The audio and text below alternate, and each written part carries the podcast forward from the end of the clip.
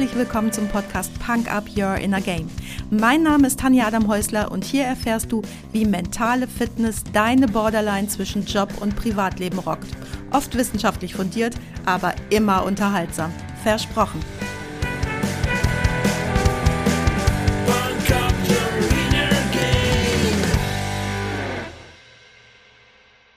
Hey, hallo und herzlich willkommen zum Freitagsquickie. Schön, dass du heute wieder mit dabei bist, mir deine Zeit schenkst und mich mit in dein Ohr nimmst. Ich bin ja immer die Letzte, die irgendwelche Technik-Gimmicks hat und so bin ich gefühlt auch die Letzte, die sich so eine Fitnessuhr gekauft hat. Ich weiß jetzt ganz genau, wie viele Schritte am Tag ich laufe, wie viel Sport extra ich mache und wie gut ich schlafe. Das meiste ist nicht wirklich wichtig oder neu, aber zumindest interessant. Ein Ding sie auf meiner Uhr ist aber doch neu für mich gewesen und das ist der PAI-Wert. PAI steht für Personal Activity Intelligence und ist viel mehr als Schritte zählen, nämlich die Summe aller Aktivitäten in einem Zeitraum von sieben Tagen. Dabei wird die Aktivität primär anhand der Änderung des Puls ermittelt und dazu kommt dann noch das Alter, das Geschlecht und sogar wie gut du schläfst. Wenn du mehr über den PAI und seine Wirksamkeit wissen möchtest, dann guck mal in meine Shownotes, da verlinke ich dir einen Abstract dazu.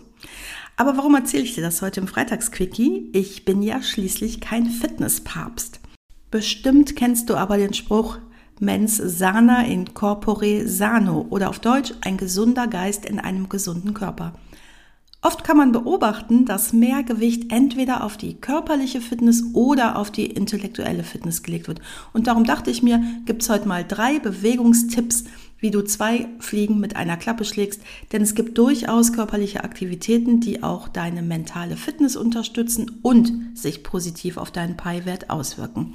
Ist doch super, habe ich gedacht, also los. Erstens aerobes Ausdauertraining wie Joggen, Radfahren oder Schwimmen. Der aerobe Energiestoffwechsel setzt bei geringer Trainingsbelastung ein und der Energiebedarf wird zum größten Teil durch Fettabbau gedeckt. Deshalb gilt aerobes Training als zuverlässiger Fettkiller und ist gut für deinen PAI-Wert. Gleichzeitig wird beim aeroben Training die Durchblutung des Gehirns erhöht, was deine Sauerstoff- und Nährstoffversorgung verbessert und das Wachstum neuer Blutgefäße anregt. Und das wiederum fördert deine Neuroplastizität und unterstützt die Bildung neuer Nervenzellen und deren Verbindungen. So sorgt es für ein gut ausgebautes neuronales Netz. Und wenn du meinen Podcast aufmerksam hörst, dann weißt du, dass je besser ausgebaut dein neuronales Netz ist, desto besser und einfacher du neue Fähigkeiten und neues Wissen erwirbst und behältst, du also allgemein geistig wendiger wirst. Zweitens, Koordinationsübung. Jede Übung, die die Hand-Auge-Koordination oder die Bewegungskoordination fordern, fördern die funktionale Plastizität, indem sie das Gehirn dazu anregen, neue neuronale Schaltkreise zu bilden, um komplexe Bewegungen auszuführen. Und was sind solche Koordinationsübungen, die gleichzeitig gute Pi-Werte erzeugen? Zum einen alle Ballsportarten wie Tennis, Handball, Volleyball, Basketball, Tischtennis, Hockey und so weiter. Natürlich gibt es noch mehr Sportarten, wo es eine gute Hand-Auge-Koordination braucht. Mir fallen jetzt gerade noch ein Bogenschießen und Boxen, aber bestimmt fällt dir noch mehr ein. Drittens, Tanzen. Auch Tanzen regt deine kognitiven Funktionen durch eine bessere Durchblutung des Gehirns an. Super positiv, na klar. Und auch beim Tanzen brauchst du die Hand-Auge-Koordination, Körperbalance und Gleichgewicht. Könnte das Tanzen also auch zu Punkt 2 gehören? Ich habe fürs Tanzen aber einen eigenen Punkt gewählt, weil bei vielen gerade durch die Elemente Musik und Verbindung mit anderen Tanzen nochmal eine ganz eigene Welt bedeutet. Der kreative Ausdruck transportiert Emotionen und führt zu einer guten Selbstwahrnehmung und auch gut zu wissen, allein die Musik kann deine kognitiven Funktionen verbessern und dein Gedächtnis ankurbeln. Warum und wie, dazu mache ich am besten mal eine ganz eigene Folge, denn Musik wirkt so unfassbar vielschichtig. Kurz zusammengefasst, Bewegung tut fast immer gut und meist sogar auf physischer und psychischer Ebene. Du solltest dabei ein klein bisschen ins Schwitzen kommen, es aber nicht übertreiben und dir Bewegung aussuchen, die dich auch mental fordert, indem du zum Beispiel ab und zu mal was Neues ausprobierst. Oder du kombinierst einfach beim nächsten Joggen meine Übung über Kreuz fürs Cerebrum, die ich dir hier auch noch gern mal in den Show Notes verlinke.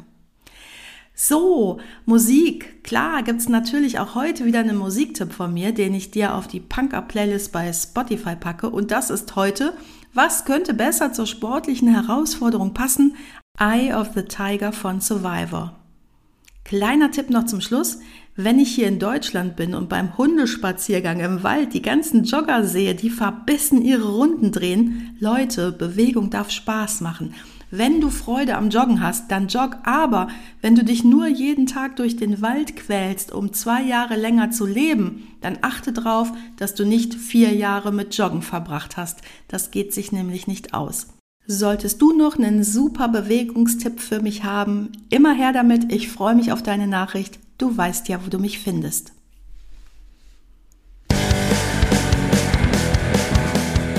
Das war's auch schon für heute. Danke, dass du mich mitgenommen hast in deinen Kopf, dein Herz und dein Ohr. Du hast Lust bekommen auf ein Coaching mit mir hier an der wunderschönen Costa Blanca? Dann besuch mich doch auf meiner Website punkup.de. Die Website verlinke ich dir natürlich in den Show Notes, genau wie alle weiterführenden Infos zum Podcast. So, ich wünsche dir viel Sonne und denk immer daran, Punk Up Your Inner Game. Deine Tanja.